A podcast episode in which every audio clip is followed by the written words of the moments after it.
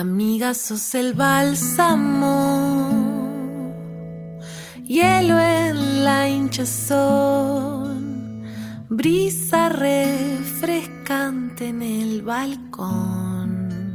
La conversación. Hoy conduce Gabriela Pintos. Cosas, duerme el corazón, nadie desenrieda vos. Una voz cercana, dulce, alegre, una forma de cantar inconfundible, mensajes que son de ella y son de muchos y muchas.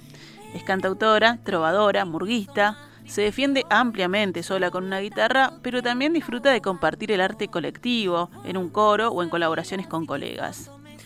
Hace unos días se llenó de estrenos, un sencillo llamado El Bálsamo y un toque que seguramente hizo las veces de bálsamo esa urticaria que le genera al artista no poder interactuar con su público y al público no poder disfrutar de la música en vivo y su energía. En este mediodía conversamos con Papina de Palma. Buen mediodía, Papina, ¿cómo estás? ¿Cómo estás? Buen día, gracias por la invitación. Gracias a ti por, por compartir este Y por ratito esas con palabras nosotros. preciosas, muchas gracias. Bueno, merecidas, merecidas, Papina. Hablemos un poco de tus orígenes, porque así arrancamos por el principio. Naciste eh, aquí en Montevideo en el 91, pero de adolescente viviste afuera, ¿no? En Colombia y en España. Eh, ¿Qué te trajiste de esa cultura? ¿Hay algo de eso en tu musicalidad o no? Yo no encuentro que haya algo así como bien concreto que digas como, bueno, uy, de Colombia se trajo los ritmos así como de aquella zona, el vallenato, no, pero, pero sí siento que inevitablemente todas las experiencias que me atraviesan como persona se ven reflejadas después en las canciones que hago, ¿no? Eh, como a cualquiera, digamos, seguro que cualquier experiencia que pasa por la vida de una persona después influye en cómo hace las cosas posteriormente. De esa manera me parece que es como imposible escapar de una experiencia aparte tan fuerte como mudarte lejos, eh, a- a- en la adolescencia además, ¿no? Que uno tiene como un apego hacia las amistades Sí. particular, todo es mucho más dramático, entonces fue como una experiencia súper intensa que sin dudas me, me construye como soy hoy, digamos, pero no veo así como una huella estilística en las canciones. ¿Y dónde y cuándo llegó la música a tu vida? O el querer hacer música en realidad. Siempre desde bien chiquita yo fue el primer trabajo que yo quise tener. Yo dije cuan- cuando, dije que quería hacer algo, dije quiero ser cantante.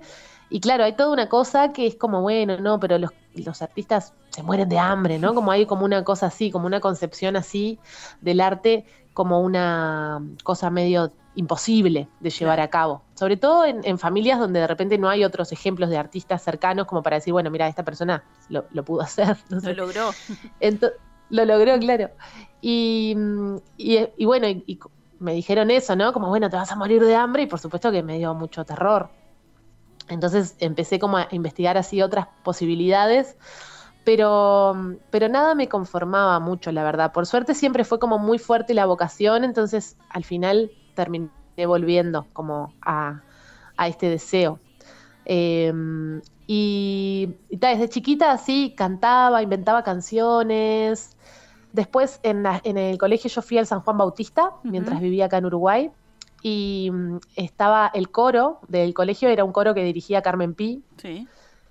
Y yo entré, ingresé al coro de la escuela, así de primaria, y conocí a Carmen, que me despertó una admiración impresionante, porque era todo lo que yo quería hacer, o sea, era como esa persona con tanta onda, tan alegre, eh, que venía y se cantaba todo, nos enseñaba canciones que estaban buenísimas, era como mi momento de la semana, así, el momento del coro. Y después ese coro se, se transformó en lo que hoy es Coralinas. Claro. Este, y yo estuve durante años en Coralinas desde el principio hasta que ta, ya no me dio más el tiempo. Eh, pero es un grupo que es así fundamental, como en la construcción de mi identidad como artista y en mi construcción personal es fundamental porque además tengo muchas compañeras ahí que también se dedican a la música, entonces siempre es como un lugar donde encontramos contención y empatía y como alguien que seguro está pasando por algo parecido y es algo muy importante. Claro, se generan otras cosas, ¿no? En ese, en ese trabajo este, coral, en ese trabajo grupal. Se necesitan de otras cosas también, que estar sola vos con la Sí. guitarra. Totalmente. O sea, a mí, yo disfruto mucho de cantar mis canciones sola, pero también la verdad es que cantar a coro con Coralinas la experiencia siempre fue maravillosa y bueno, después con la falta y resto. Claro.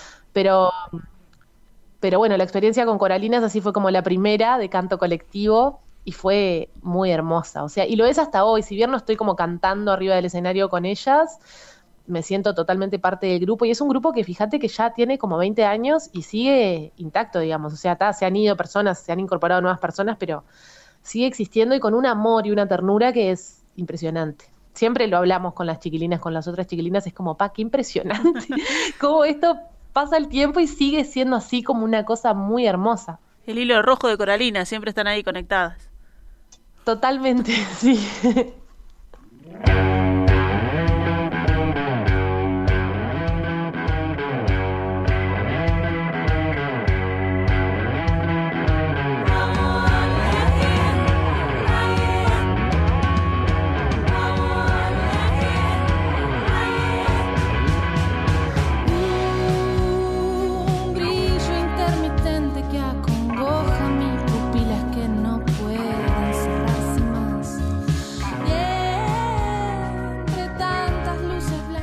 Y si viajamos al 2017, si no me equivoco, tenemos instantes decisivos, ¿no? El, primer, el primer disco, ¿cómo fue, Papina, esa, esa primera sensación? Es el hito en la carrera de un, de un artista, ¿no? De tener este, su primer disco, su creación.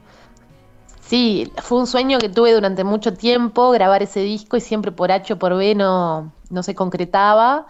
Y, y este disco yo elegí al productor de este disco, que es Juanito el Cantor, que es argentino, que lo admiro mucho por su trabajo como productor y como, como cantautor también. Y dije, bueno, no sé, como que me envalentoné, dije, a ver, le voy a preguntar y me dijo, sí, me reencantaría trabajar contigo. Y ahí, bueno, y grabar un disco se puede hacer de muchas maneras, pero esta forma como yo lo elegí salía plata, ¿no? Demandaba como una inversión económica importante que yo no, no, no tenía, digamos, al alcance así de mi mano, entonces empecé a vender de todo, todo lo que tenía así como más o menos que valía plata, eh, una bici, vendí hasta la guitarra que tenía, pedí plata prestada, todo un montón de cosas, y me fui para allá, pero no, realmente fue como una re buena decisión porque nada, me, lo quiero mucho ese disco. Es un disco que, que, me ha acompañado re bien, que fue como, siento que me abrió puertas, que le gustó a las personas, como nada, todo lo más lindo que una puede esperar de un primer disco, ese disco me lo dio. y te consolidó también, ¿no? Como, como artista y mostrar lo tuyo. Tuvo una buena respuesta enseguida. Sí, sí, yo venía hace años igual cantando de antes, pero, pero sí, sin dudas ese disco hizo que muchas personas más se enteraran de que yo existía, digamos. Después eh, me nominaron a los graffiti, gané dos, o sea, fue como mucho movimiento para mí que, que estaba así como animándome, apostándome a trabajar de esto que siempre había aprendido que era imposible y qué sé yo, fue como, wow, una, como una demostración así de que, de que era posible. ¿Viste? Muy importante en mi vida. Ahí está, mostrarle, miren, este es el logro, se puede, se puede. También es un mensaje, ¿no? Para los que, para los que están este, pensando en eso, en, en largarse detrás de su, de su vocación, decir, bueno, hay que jugársela, después que estás sí, yo siempre hablo con mis, con mis eh, doy un taller de canciones, que aparte últimamente en tiempos de pandemia lo estuve dando mucho más para compensar que no estaba pudiendo trabajar de, de tocar en vivo, que es como mi ingreso principal normalmente. Y hablamos mucho de esto de que como eh, siempre se dice esto como de la música que es imposible y qué sé yo, y siempre está esto como del plan B, ¿no? Como de que tenés que tener un plan B por si no sale lo del arte. Claro, está, puedes, cantar, pero ¿de qué vas a trabajar? Te dicen. ¿Cómo? Te dicen, podés cantar así, pero ¿de qué vas a trabajar? Tenés que tener otra cosa. Total, Sí, y siempre el plan B al final lleva mucho más tiempo. Yo estudié una carrera, me puse a estudiar una carrera que claro, estudiaba de lunes a viernes, como seis, siete horas iba a la facultad y después tenía que estudiar, preparar parciales, hacer deberes, qué sé yo. Entonces, claro, el tiempo que me quedaba para dedicarle a mi verdadera vocación, al plan A, era ridículo, era muy poquito. Entonces siempre les digo, como en broma, pero un poco en serio, como imaginémonos a alguien que tenga, no sé, vocación de contador o de contadora, ¿no? Que es como un trabajo que, al menos en mi imaginario, es como algo que está, que seguro te va a ir más o menos bien. Pero que esta persona dice, no, yo sueño con ser contadora, pero le voy a dedicar un ratito los fines de semana, porque entre semana, ta, tengo que eh, desarrollar mi plan B. Y claro, es imposible que te vaya bien de contadora si solo estudias los fines de semana, o sea, te va a costar un montón. Como, y eso lo comparo con, con cómo se trata al, a las carreras relacionadas con el arte en ese sentido, ¿no? Y además de, esa forma de, grabarlo y de, jugársela, ¿qué buscabas decir en ese disco, en esas canciones? Que me contabas ya venías igual este, cantando las de antes. Sí, y un primer disco yo creo tiene la particularidad de que es como un compilado así de las canciones de toda la vida hasta ese momento, ¿no? Yo, hay canciones en ese disco que compuse a los 13, canciones que compuse en ese mismo año que lo grabé, es como una mezcolanza así de todo, entonces no tiene como un concepto único. Eh, quería como presentarme, más que nada, ¿no? Como bueno, como todas las, las caras mías. Todas las papinas. Este, que de todos modos después, con perspectiva, eh, me di cuenta de que no estaban todas las papinas, ¿no? También me pasó que fácilmente uno se da cuenta escuchando el disco que son todas canciones de, amor romántico. Y después pensé, pa, qué viaje, porque e, evidentemente me interesan otras cosas también y no estaban ahí para nada manifestadas, entonces bueno, e, e, estoy aún en un proceso como de transformar un poco la, poesía y acercarla también a otras cosas que me interesan. Bueno, de ahí también esta canción que, saqué el viernes pasado, ¿no? Que es una canción de amor, sí, pero para, para una amiga, es una canción sobre la amistad. Y me parece que está bueno, que hace que, que sea más rico como el cancionero, digamos. Siempre fui más de las que llegan tarde. No es que no reciba advertencias, pero siento que combinar el tiempo con la intuición es una ciencia. Inteligencia es una ciencia. Inteligencia. Que relegar para hacer lugar cada encrucijada me encuentra recagada. No es nada sencillo, adentro escucho grillos, algo tengo que perder, todavía no sé qué. Bueno, y ya vamos a llegar a, este invierno, pero antes pasamos eh, por, el, por el 2020, donde la pandemia llegó y a, a muchos nos hizo mirar para adentro, a Papina también, y lo que encontró mirando para adentro parece que fueron varias canciones, ¿no? Hubo, salió un EP de allí. salió un EP, sí, es un EP totalmente hijo de la pandemia, porque además, claro, pasa con los discos, eh, por ejemplo, con mi primer disco esto, ¿no? Como que siempre hay como un desfasaje entre cuando tú haces las canciones y todo y te pasan las cosas y después las grabás, las mezclas, como que pasan un montón de años y muchas veces queda como desplazado eso y ya no te pasa eso, ya te transformaste un poco desde que hiciste esa obra, digamos. Y, y, cuando empezó todo el tema del coronavirus, yo tenía un montón de planes, por supuesto, como todo el mundo, entre ellos ir a Argentina, grabar tres canciones nuevas, ir a México de gira, qué sé yo, y bueno, todo quedó totalmente eh, trunco.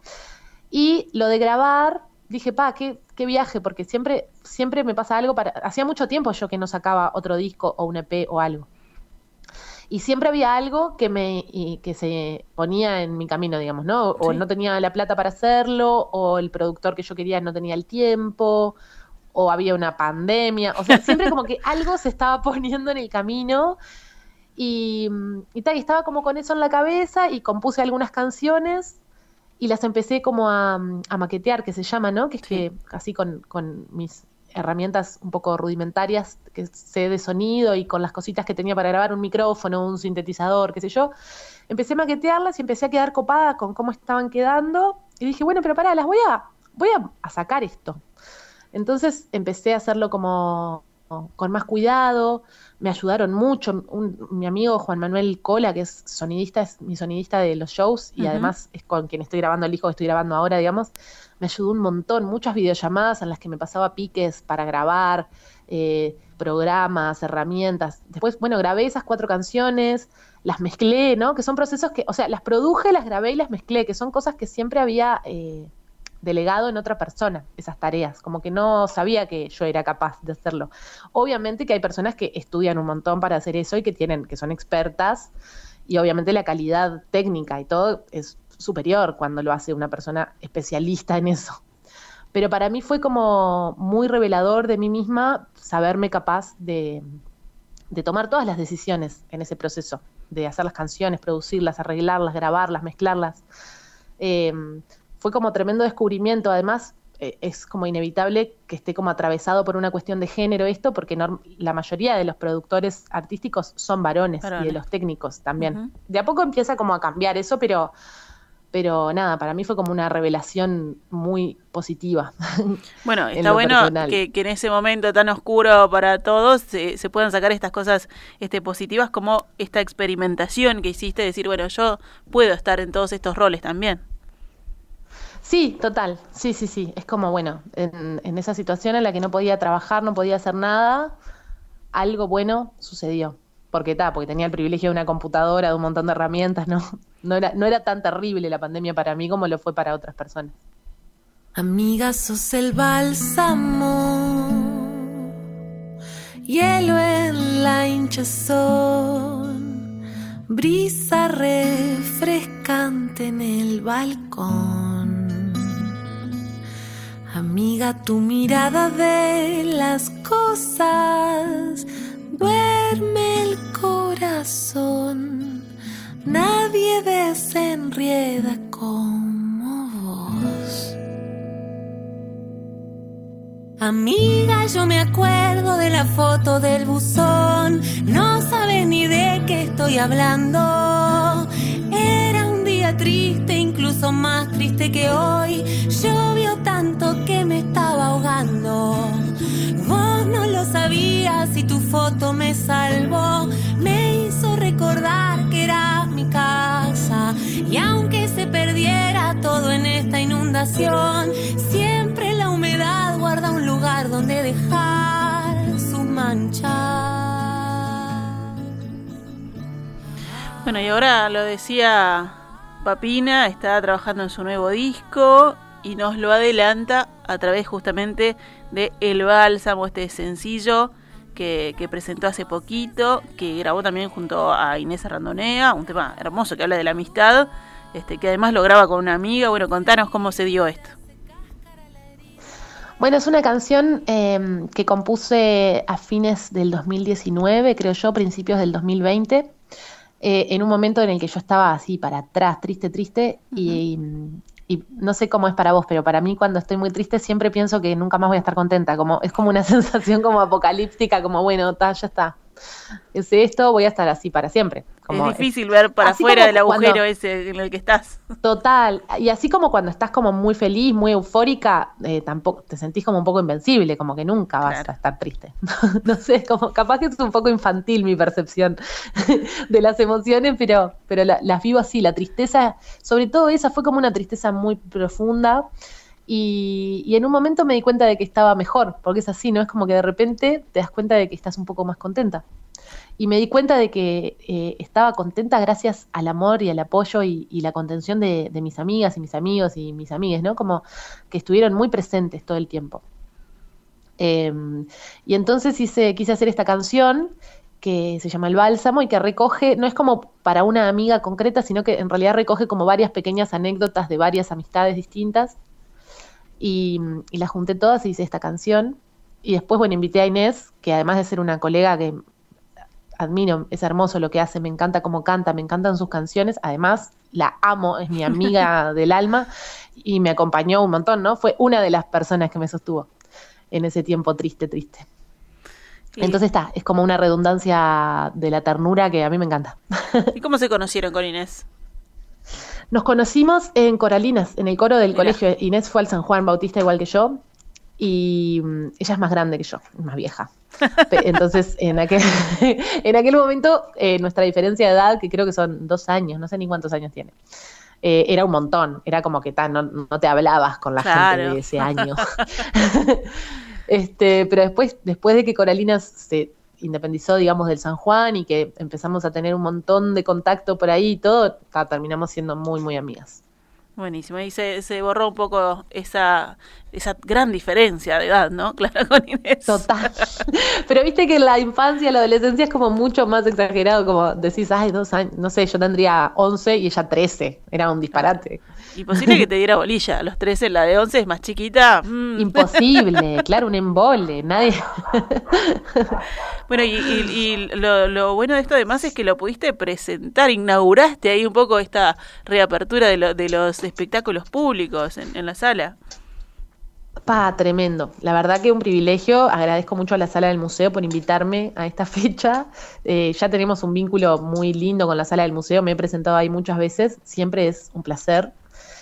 Y. Mm, ay, ladró la perra y me distraje. ¿Fue, el, mismo lunes que se reabrió? Y no, fue tremendo. ¿Eh? Fue, el mismo lunes. El mismo lunes canté y fue como una experiencia muy linda porque, mm, bueno, está. Además de de por la dignidad que, me da poder trabajar ¿no? en lo económico. Tiene una particularidad el trabajo de los artistas, que es que es sumamente vocacional, digamos, si no, no hay cómo aguantar. Entonces, eh, cuando no podemos trabajar, no es solo lo económico lo que influye, sino como una cuestión hasta de identidad, ¿no? Como, bueno, yo sentía a veces como, ¿qué hago? ¿Qué, quién soy si no puedo salir a cantar estas canciones? Como una cosa como así se ponía en juego. Entonces está, fue como un, reencuentro muy lindo. También es verdad que todavía falta, ¿no? O sea, hay con los aforos limitados, bueno, hay departamentos, por ejemplo, Montevideo, en los que las salas municipales continúan cerradas. Eh, y además con el aforo así limitado, también es verdad que hay muchos formatos de bandas grandes, de música tropical, por ejemplo, u obras de teatro que todavía no pueden presentar sus actividades porque con el aforo del 30% es imposible de, claro, no, no para los costos, ¿no? Es, complicado. Entonces está bueno como reconocer así la alegría de que, de que por lo menos algunos podemos volver, pero saber y tener en cuenta y tener presente que todavía queda mucho para reconstruir, ¿no?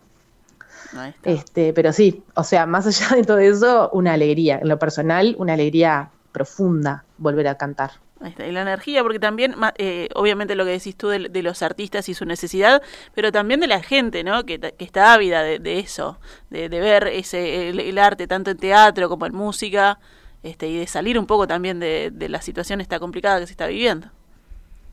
Sí, sí, sí, totalmente. Este, un placer. Bueno, y contame, eh, Papina, ¿qué, ¿qué se viene ahora? Pues estás trabajando en el disco, estás en la producción. Sí, estoy en realidad terminando de grabarlo. Este, quedan algunas cancioncitas nomás. Hoy, de hecho, ahora en un ratito me voy para allá. y, después me voy ahora, a principios de agosto, me voy para España. Tengo a mi mamá viviendo allá que hace dos años que no la veo uh. con todo esto. Ella normalmente viene una vez por año, pero no ha podido.